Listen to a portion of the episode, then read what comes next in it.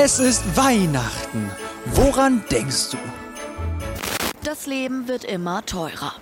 Am Wochenende seien von russischer Seite erneut iranische Angriffsdrohnen eingesetzt worden. Besonders die hohen Energiekosten belasten die Menschen enorm. Okay, das war ein sehr harter Einstieg. Vielleicht denkst du bei Weihnachten auch an Folgendes. Vielleicht denkst du auch an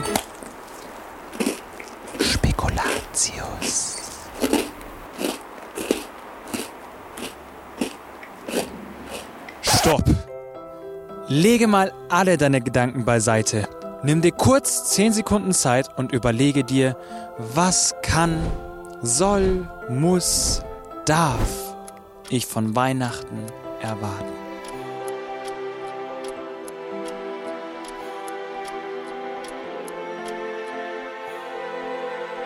Erwarte Hoffnung, Frieden, Freude. Jetzt.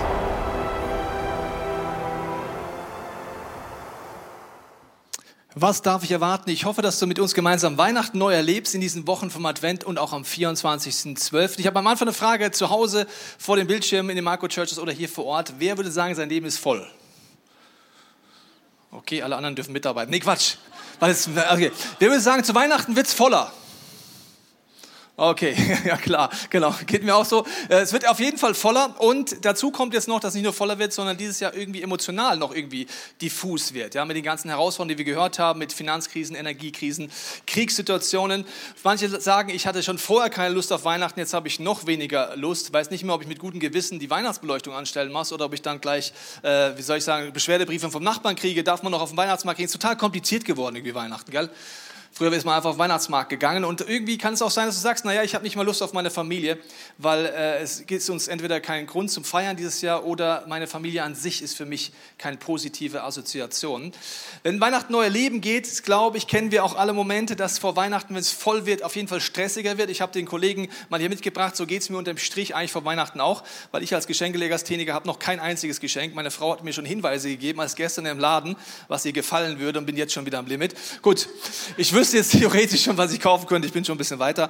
Ja, vielleicht geht es dir so oder auch nicht, aber wir wollen uns anschauen, indem wir an die Wurzeln von Weihnachten gehen, wie können wir dort Antworten finden. Letzte Woche war Christmas Experience und wir haben die Geschichte der sozusagen Heiligen Drei Könige, wie es in unserem Kulturkreis heißt, äh, neu erzählt und kreativ erzählt. Ich habe dir ein Foto mitgebracht. Bei uns waren es vier Könige. Sie waren gemeinsam unterwegs und sie haben auch erlebt, dass Gott kommuniziert. Da wollen wir andocken. Sie haben durch biblische Texte Antworten bekommen und wir wollen heute besonders in diesen biblischen Text reingehen, den sie damals hatten. Wir wollen in Matthäus Evangelium reinschauen und schauen, was dort alles überliefert ist und was vielleicht auch nicht überliefert ist, was dieser Text hergibt oder nicht hergibt. Und wie wird es so gehen heute im Laufe der Predigt, wie es mir ging, als ich mich mit der Bibel zum ersten Mal beschäftigt habe. Mit 19 habe ich sie angefangen selber zu lesen. Bis dahin habe ich nur gehört über die Bibel. Man nennt das entweder Predigten oder keine Ahnung, woher du was weißt, was angeblich in der Bibel steht. Ich habe sie einfach selber gelesen. Und ich war regelmäßig schockiert, überrascht und äh, teilweise auch etwas frustriert, weil das, was ich dort gelesen habe, teilweise gar nicht zusammengepasst hat mit den Traditionen, die ich kannte oder den Predigten, die ich bis dahin gehört habe was Jesus da für Revolution angefangen hat. So wird es dir auch ein bisschen heute gehen mit diesem Bibeltext, weil die Frage ist, es geht hier um atheistische Astronomen, Astrologen, die auf die Idee kommen, einen jüdischen König als Gott anzubeten. Und da hätte man doch ein paar Fragen. Wie geht denn das? Also, wie können heidnische Astrologen auf die Idee kommen, einen jüdischen neuen König als Gott anzubeten? Also, ich hätte da einige Fragen, wie das geht. Ja, der Stern. Okay, der Stern. Der ist halt vorne. Äh, ja, okay. Also ich habe Physik studiert. Ich werde nachher sagen, welche Fragen ich habe, wenn ein Stern uns nahe kommt. Aber gut, das werden wir gleich angucken. Und die Fragen sind, woher wussten Sie das? Woher, äh, wie kannst du mir den Stern vorstellen? Wie haben Sie Jesus eigentlich gefunden? Und in unserem Kulturkreis kommen ja dann die Sternsinger und äh, die machen dann, schreiben auch was in schönen Bayern dann an die Tür ran. Und es sind drei Stück, es sind drei Könige. Der eine ist äh, dunkelhäutig und so weiter. Kaspar, Melchior, Balthasar. Und wir freuen uns drauf, dass wir das spenden können. So ist es im schönen Bayern. Ich weiß nicht, wie es in deinem Bundesland ist. Und jetzt schauen wir mal in den Bibeltext rein. Matthäus, was dort geschrieben steht und was dort vielleicht auch nicht geschrieben steht. Wir werden nachher gleich das Quiz gemeinsam auflösen. Wir gehen in Matthäus Evangelium rein. Da Jesus geboren war zu Bethlehem, Judäa, zur Zeit des König Herodes, wird gleich wichtig, siehe, da kamen Weise aus dem Morgenland nach Jerusalem. Steht da, dass es Könige waren? Danke. Nein. Und sie sprachen, wo ist der neugeborene König der Juden? Wir haben einen Stern aufgehen sehen und sind gekommen, ihn anzubeten. Sehr interessant. Im Alten Testament kommen sehr oft Astrologen vor, auch babylonische Astrologen. Und es kommen sehr viele Könige vor im Judentum, aber keiner kommt auf die Idee, die anzubeten. Okay. Sie kommen, um den anzubeten. Als das der König hörte, erschrak er und mit ihm ganz Jerusalem. Gut, ähm, gehen wir nochmal zurück zu der Grafik mit dieser, unserer Kultur. Können wir nochmal die drei Könige haben? Also wir haben jetzt den biblischen Text gesehen. Ist die Zahl drei vorgekommen? Nein. Nein. Sind Könige vorgekommen? Nein. Sind Namen vorgekommen? Nein. Oh. Gut. Jetzt haben wir ein paar Fragen mehr. Also diese Namen, wenn du sie kennst, dann kennst du sie tendenziell daher, weil es einen berühmten Hollywood-Film gab, der den heißt Ben Hur, vielleicht kennst du ihn bewusst oder bewusst. Dort kommen drei Könige vor und die heißen Balthasar, Melchior und Kaspar. So, das heißt, Hollywood hat dich jetzt ein bisschen beeinflusst und unsere Tradition hat es übernommen. Es gibt zwar außerbiblische Texte auch schon viel früher, wo auch Namen vorkommen, aber bis jetzt wissen wir nur, es gibt eine unbestimmte Anzahl von heidnischen Astrologen, die ihr Auftritt dafür sorgt, dass Herodes erschrickt und ganz Jerusalem erschrickt. Also in meinem Kopf waren es mindestens zwei, sonst wäre es nicht plural. Die Frage, wie viel, wissen wir nicht. Es könnten auch tausend gewesen sein. Oder zehntausend oder fünf. Jedenfalls erschrickt Herodes und mit ihm ganz Jerusalem. Und die weisen Männer war damals ein Ausdruck eben für Astrologen, Astronomen, die mit Hilfe der Sterne versucht haben zu forschen, aber auch göttliche Antworten zu finden. Das Morgenland im Osten, biblisch gesehen, ist Babylon gewesen. Das heißt, sie kommen aus Babylon, sie kommen daher, wir wissen, es sind einige, ganz Jerusalem erschrickt, Herodes erschrickt und sie wollen einen jüdischen König anbeten. Jetzt habe ich mehr Fragen als vorhin noch, oder? Wie kommen die auf die Idee, das zu machen? Wir gehen zunächst auf den Stern ein. Die Bibel selber ist nicht in Deutsch geschrieben, sie ist in Griechisch oder Hebräisch geschrieben. Und es ist sehr gut, wenn ein Phänomen beschrieben ist, zu schauen, was möchte denn das Wort Gottes uns eigentlich sagen. Wir werden gleich im griechischen Text gucken, was Stern bedeutet. Und ich nehme die Bibel mehr als ernst. Für mich ist es Wort Gottes und ich nehme es so, wie es dort steht. Es sei denn, die Bibel sagt mir, es ist eine Metapher, dann nehme ich es auch als Metapher. Ich werde dir gleich zeigen, warum die Bibel eine Metapher verwendet. Weil wir gehen mal auf den Stern ein. Dieser Stern hat gewisse Eigenschaften, was ein natürlicher Stern nicht hat. Er erscheint und verschwindet mehrmals, und zwar nicht wegen Wolken. Es ist der Stern des Messias. Das heißt, es ist der persönliche Besitz von Jesus Christus. Okay. Er bewegt sich von Osten nach Westen, dann von Norden nach Süden und er bleibt über einem Haus in Bethlehem stehen. So, in meiner Krippe, in Klammern, die ja immer bayerische Hütte ist, bei uns jedenfalls zu Hause, ich weiß nicht, wie es bei dir aussieht. Wie soll ich dir schon beibringen? So sah es damals in Israel nicht aus. Es war keine Berghütte, und da war die Zehnsim, Dirndl, der sowas nicht. Also es war anders. Also, okay, also er ist dort und jetzt stell dir mal kurz vor, ich habe Physik studiert, für die, die nicht Physik studiert haben, ganz kurzer Aufriss. Ein Stern ist eine Sonne. Eine Sonne wie unsere Sonne, wenn sie nur ein wenig näher käme, ich rede noch nicht drüber, dass sie über dem Haus stehen würde, würden wir verglühen.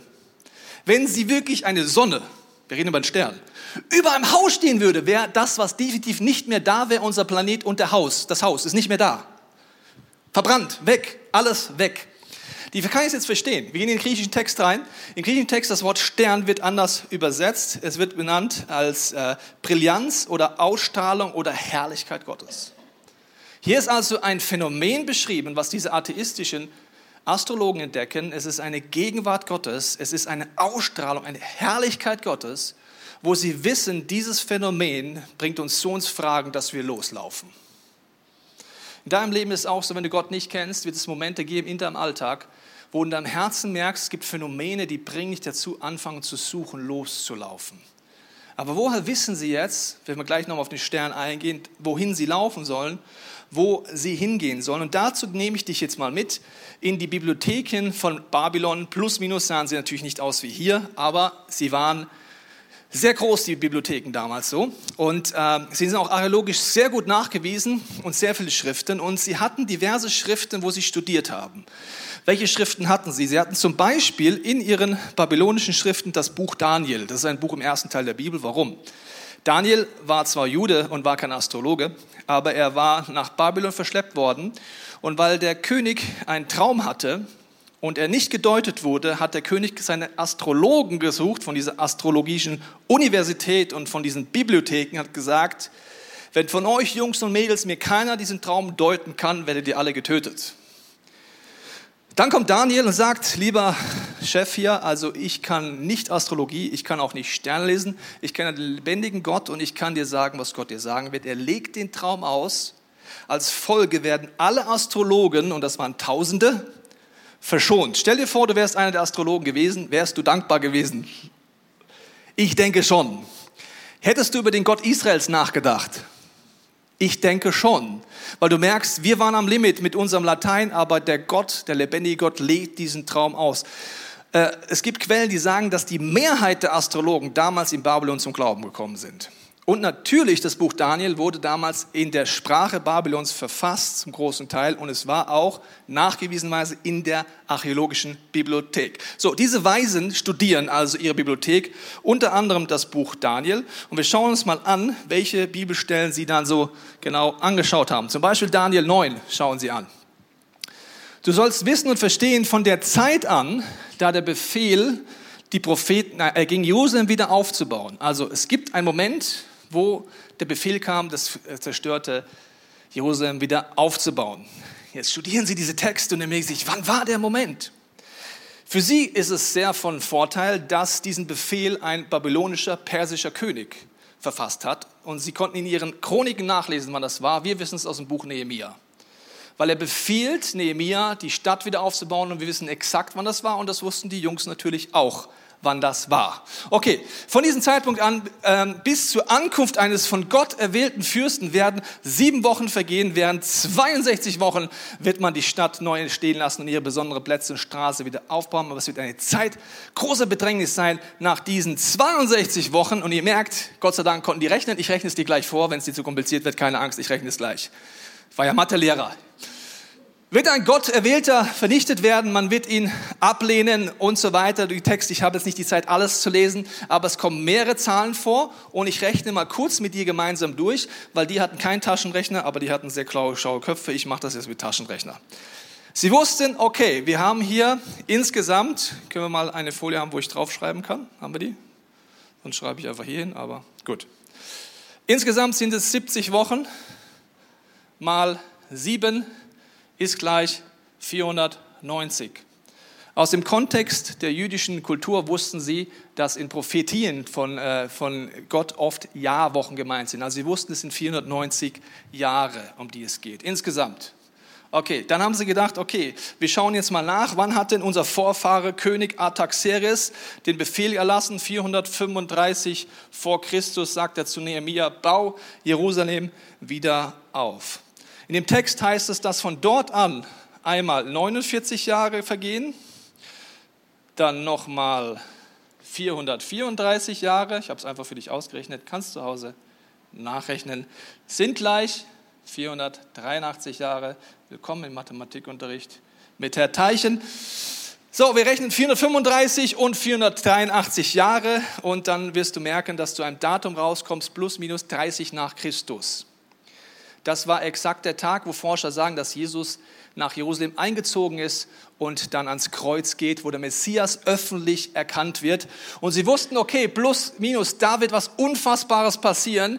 Auf den Tag genau wird das passieren. Und dann sagt noch ein kleiner Schmankerl auch noch voraus, dass 70 Jahre später Jerusalem zerstört wird. Das werden dann die Römer übernehmen. Okay, diese Daten sind so exakt, dass du denkst, wow, crazy dass es Forscher bis heute ans Limit bringt. Man nennt das das Daniel-Dilemma. Weil wenn du nicht an Gott glaubst und sagst, es gibt nicht Prophetie und Gott ist nicht außerhalb der Zeit, wie erklärst du das?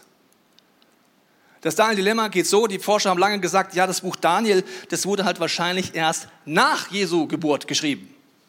Dummerweise hat man dann unter anderem archäologisch diese Bibliotheken gefunden und Schriften gefunden, die deutlich vor Jesus waren, wo exakt diese Abfolge drin war. Okay, also diese atheistischen Forscher wissen jetzt, okay, wir haben Daniel als Hinweis gefunden und sie haben den ersten Hinweis gelesen und ernst genommen.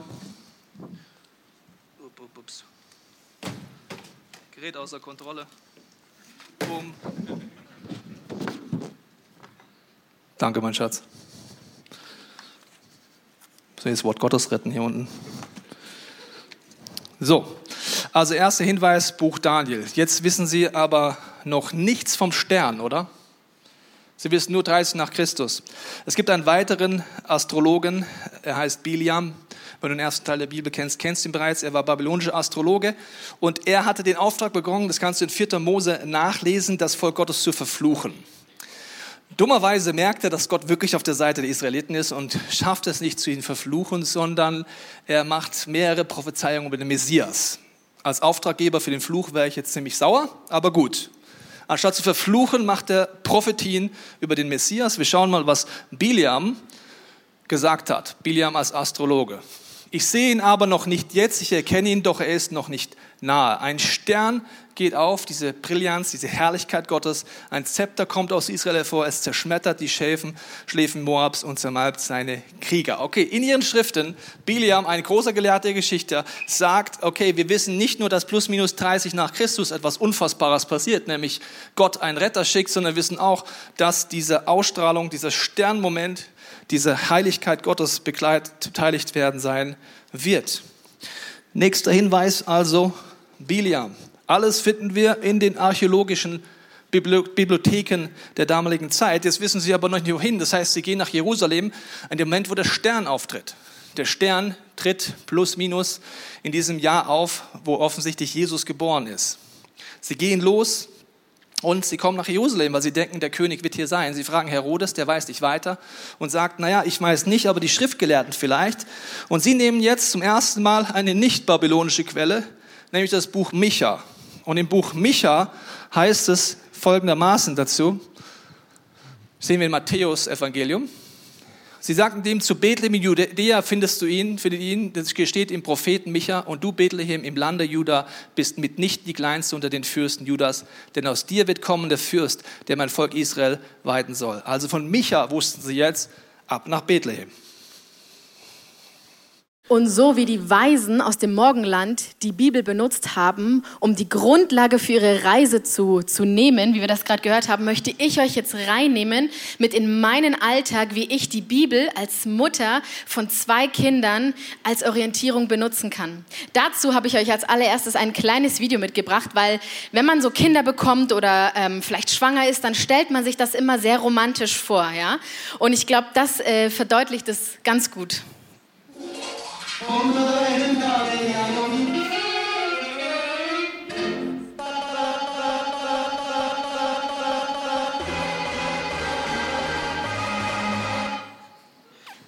Ja, und ich habe zwei davon. Also es wird besser. Versteh mich nicht falsch, okay? Ich liebe meine Kinder, ich will meine Kinder nah bei mir haben und ja, sie so lang wie möglich prägen.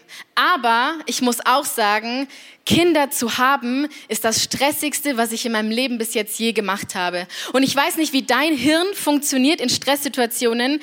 Ich, ich, ich werde richtig emotional. Ich bin empfänglich für negative Emotionen und ich sage und tue Dinge, die ich im Anschluss bereue. Und diese Verhaltensmuster, die habe ich, die sich zeigen, die du im Stress erlebst. Und vielleicht ist es bei dir was anderes. Vielleicht hast du Kinder und du sagst, yeah, I know what you mean, ja. Oder du hast noch keine Kinder, aber du kennst Situationen, die dich ans Limit bringen oder die dich stressen. Sei es in deinem Job, sei es eine große To-Do-Liste, wo du merkst, hey, es kommen Verhaltensweisen hoch, die du eigentlich gar nicht zeigen möchtest. Und ich glaube aber, dass diese Verhaltensweisen schon immer da waren, nur durch in Krisen, also durch Kinder zum Beispiel, einfach verstärkt werden und zum Vorschein kommen. Bei mir, ich habe gemerkt, dass ganz viel Wut in mir ist. Ich habe gemerkt, dass wenn meine Kinder nicht so funktionieren, wie ich das möchte, ich richtig wütend werde. Ich habe das gespürt, in meinem Bauch ist so ein richtiges Feuer entfacht und oh, irgendwann bin ich einfach explodiert, eskaliert und es war einfach nicht mehr schön. Letzte Woche erst, ähm, mein Sohn, äh, der Vierjährige, ist um 4.30 Uhr sowas aufgewacht, macht er manchmal.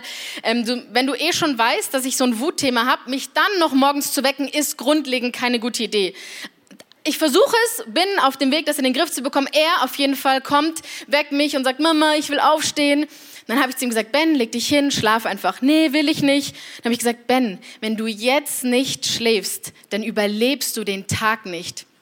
Was ich damit meinte, ja, war unreflektiert. Was ich damit meinte, war, du hast Kindergarten, wir haben nachmittags irgendwie noch Einkaufssachen zu tun. Es wird stressig, wenn du müde bist, ich wütend bin und ich auch müde bin. Es ist keine gute Kombination, es wird anstrengend. Okay? Habe ich so nicht formuliert. Zwei Stunden später sitzen wir am Frühstückstisch, essen und der Ben sagt richtig äh, traurig und tief, Papa, komme ich heute in den Himmel? Und da habe ich gemerkt, okay, krass, ey, es tut mir leid. Es war, ich, es war eine Nummer zu viel, ja. Ähm, und vielleicht kennst du das, dass du äh, Sachen sagst oder Dinge tust, die du nicht tun willst. Ja, du, du hörst es dich sagen und denkst dir, warum mache ich das? Und Paulus in der Bibel sagt manchmal, ähm, das Gute, das ich tun will, das tue ich nicht, ja. Oder das, was ich äh, nicht tun möchte, das tue ich. Und dann sitze ich abends auf meiner Couch und schaue mir meinen Tag an und denke mir, wow, du hast auf voller Linie wieder versagt, du bist, hast wieder geschrien, du bist laut geworden, ja, du hast wieder diese Wut gespürt und versuche zu sagen, hey, morgen, morgen mache ich alles anders. Vielleicht kennst du so Gedanken, morgen, morgen werde ich anfangen mit Sport. Morgen werde ich weniger äh, Überstunden machen. Ich werde mehr für meine Kinder da sein. Ja? In meinem Fall war es, morgen werde ich eine bessere Mama sein. Und morgens stehe ich dann auf, ich habe dir wieder ein Bild mitgebracht, wie es sehr gut verdeutlicht und sage, heute, ey, ich, ich starte in den Tag. Hier, das, äh, das ähm, soll quasi mich symbolisieren. Hier steht auf Deutsch quasi, ich, wie ich hoffe, heute ein, eine gute Mama zu sein. Und hier unten äh, eine Stunde später.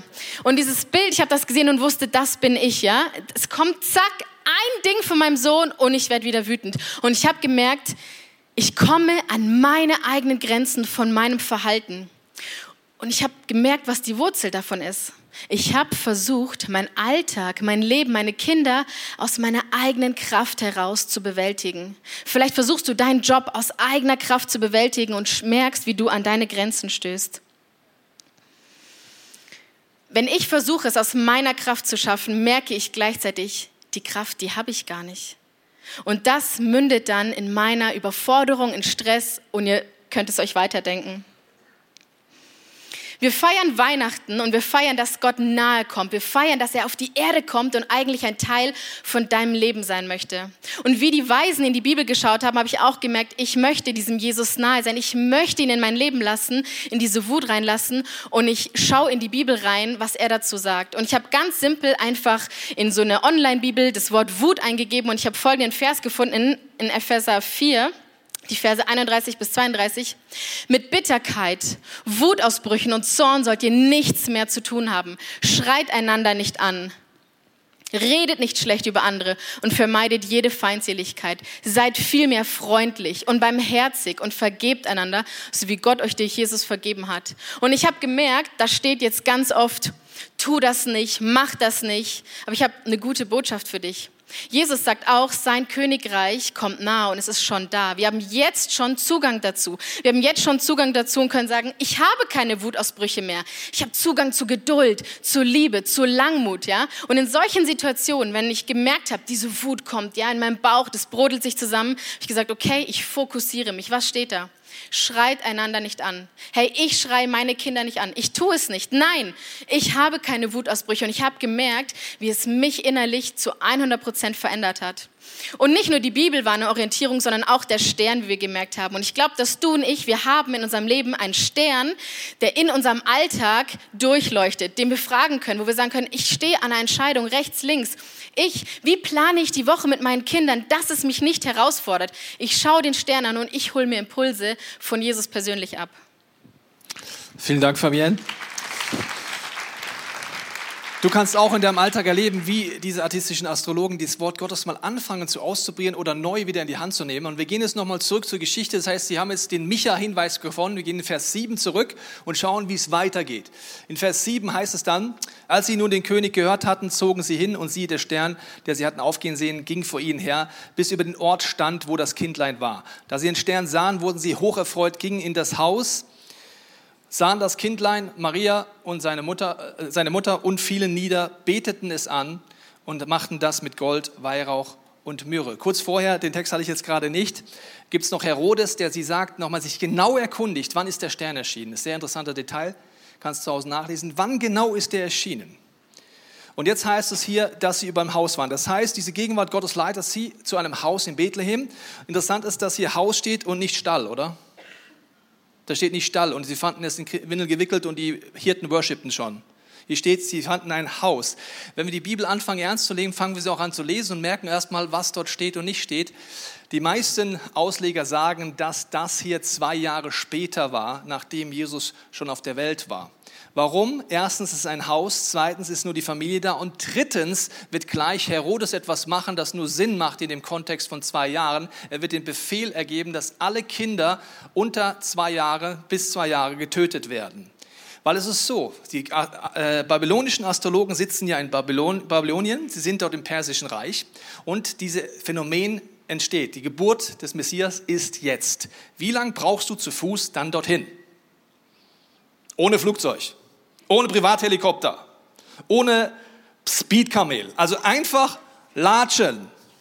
Du brauchst sehr lange von dem Phänomen, dass die Geburt jetzt ist, bis dorthin. Und deswegen sagen die meisten, es war zwei Jahre später, als das passiert ist. Ob es jetzt zwei Jahre später war oder nicht, im Endeffekt ist entscheidend, sie empfinden durch die Hinweise Gottes und durch das Wort Gottes, finden sie den Messias und finden den König, den sie anbeten, mit Gold, Weihrauch und Myrrhe. Und so können wir Gott auch begegnen. Mit Gold ist ein Symbol für die Herrlichkeit Gottes.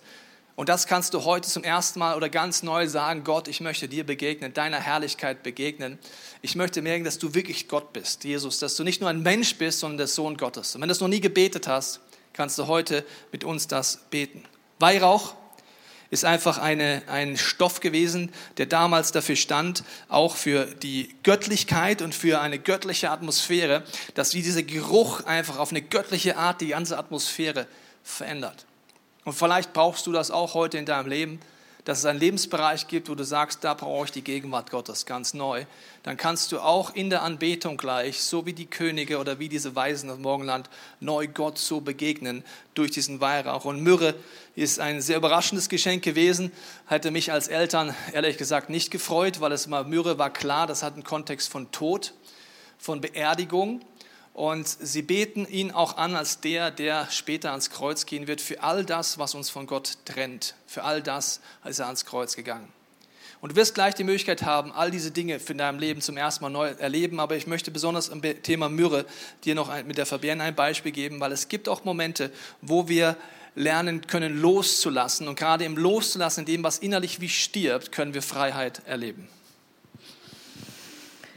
Du kannst dir vorstellen, zwei Kinder unter zwei, es war für mich eine komplett neue Lebenssituation, in die ich reingeworfen wurde. Und ihr habt jetzt schon viel gehört, aber ich will dich nochmal einfach in diese ganz besondere Phase mit reinnehmen, wo ich gemerkt habe, es sind Dinge gar nicht mehr so möglich, die mich eigentlich ausmachen weil ich bin ein Mensch, ich will Sport machen, wann ich das will. Ich will meine Gaben und Talente einsetzen, wann ich das möchte. Ich will nicht nur zu Hause sitzen und mich langweilen. Das war für mich eine unfassbar harte Zeit, einfach dieses Aushalten von zu, zu Hause zu sein, ja, mich an die Routine meiner Kinder zu halten. Ich liebe es, wenn jeder Tag ist anders als der andere. Und ich habe manchmal aus dem Fenster geschaut und Kinder gesehen, die in die Schule gegangen sind und mich dabei ertappt, wie ich gesagt habe, hey, die Kinder haben mehr Leben als ich ich habe gemerkt, ich fühle mich eingesperrt zu Hause. Ja, ich habe die Tage gezählt, wann mein Mann nach Hause kommt, dass wir uns das teilen, diese Last. Ich habe die Tage zu unserem Urlaub gezählt und gemerkt, dass ich auch in so ein Mindset reingekommen bin. Hey, die nächsten zwei Jahre, ich muss einfach nur durchhalten. Ich muss es aushalten. Und dann habe ich wieder Leben. Dann bin ich wieder glücklich. Und vielleicht hast du so Momente gerade in deinem Leben, dass du sagst, hey, wenn ich dann endlich verheiratet bin, dann bin ich glücklich. Wenn wir eine Familie gegründet haben, wenn wir Kinder haben, dann fängt mein Leben an wenn ich endlich in dieser neuen Wohnung bin oder in meinem Job bin oder dieses Studium endlich vorbei ist. Hey, darauf fieber ich hin. Aber soll ich dir was sagen? Jesus sagt, ich bin das Leben und nicht das, was danach kommt. Jesus sagt, egal wie die Umstände sind, ich bin da. Und es war wirklich ein harter Struggle in mir, wo ich auch Gott angeklagt habe und gesagt habe, warum bin ich in dieser Situation? Was kommt da aus mir raus? Ich, ich will das nicht. Und ich habe immer gemerkt, diese Ich will Worte werden richtig laut. Und dann gab es einen Moment, da bin ich wirklich auf die Knie gegangen. Ich bin so kapituliert. Ich habe gesagt, Jesus, hier bin ich. Du siehst, wie unglücklich ich bin, wie ich gefühlt von Tag zu Tag leide und einfach weglaufen will. Und ich habe gesagt, Jesus, ich lege dir jetzt alles hin. Ich lasse meine Träume sterben. Ich lasse dir meine, meine ich gebe dir meine Berufung hin. meine, meine, Gaben und Talente, mein, mein Wille, wirklich was zu erreichen, in, draußen einfach die Welt zu verändern. Ich leg dir hin, dass ich ja so ein freiheitsliebender Mensch bin, der sich so gefesselt fühlt. Und ich habe gemerkt, wie ich einfach mein Ego hab sterben lassen und gesagt habe, Jesus, eins habe ich erkannt.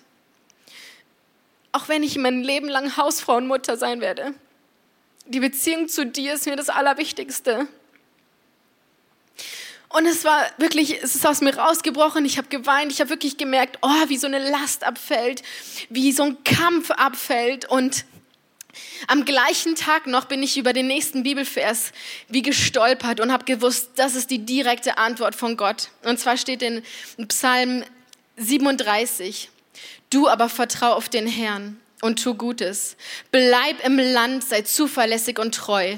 Freu dich über den Herrn und er wird dir geben, was du dir von Herzen wünschst. Und es war wie, als würde Gott mir eine direkte Antwort geben. Sei zuverlässig und treu.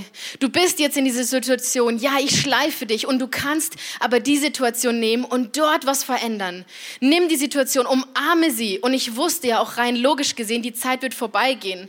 Aber ich will nicht in dieser, in dieser Wartehaltung bleiben, dass mein Leben da vorne in zwei Jahren Jahren irgendwann schon sichtbar ist, sondern ich will das Leben jetzt haben und zwar ein Leben in Fülle, so wie es Jesus mir verspricht.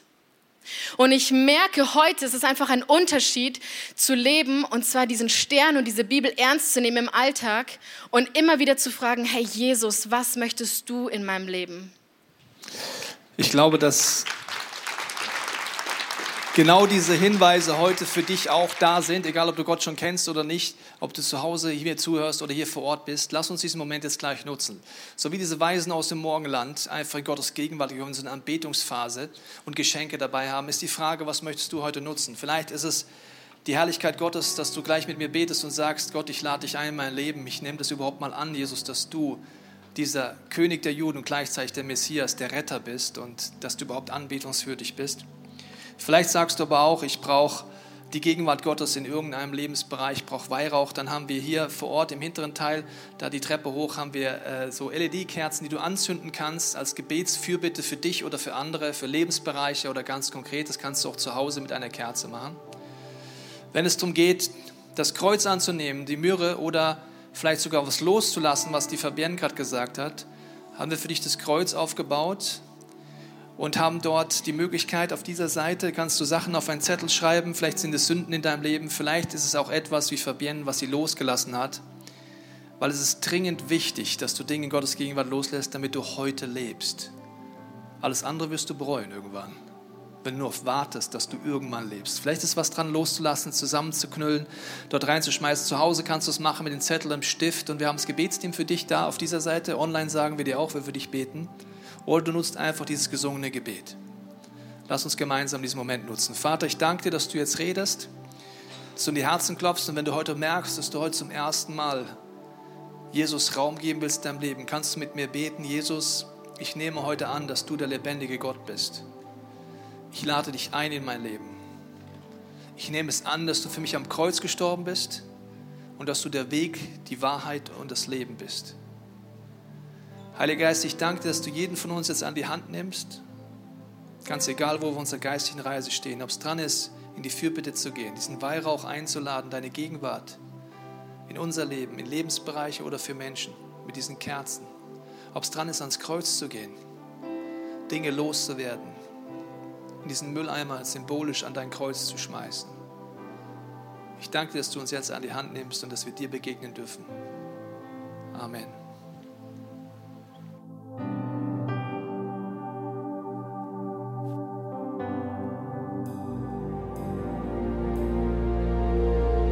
Wir hoffen, dieser Podcast hat dich inspiriert und hat dir weitergeholfen in deiner Beziehung mit Gott. Wenn es dir so geht, dann freuen wir uns, wenn du uns mithilfst, diese Botschaft zu verteilen. Das kannst du tun, indem du diesen Podcast likest, mit Daumen nach oben draufdrücken oder kommentierst oder weiterleitest. So werden mehr Menschen noch mit dieser Botschaft von Jesus, dieser Hoffnung erreicht. Du kannst auch durch eine Spende mithelfen, dass wir weiterhin diese Podcast kostenlos im Internet maximal verbreiten können und so viele Menschen neue Hoffnung bekommen. Vielen Dank für alles, was du mit ermöglicht. Wir glauben, dass Kirche eine Familie ist und egal, ob du online dabei bist oder hier vor Ort bist in der Region, wir wollen dich sehr gerne kennenlernen. Wenn du möchtest, komm auf unsere Homepage vorbei unter Finde Anschluss. Dort findest du unter anderem Welcome to Church, wo wir uns gegenseitig kennenlernen, deine Geschichte gerne hören wollen und dir helfen wollen, wenn du möchtest, ein Teil dieser Kirchenfamilie zu werden.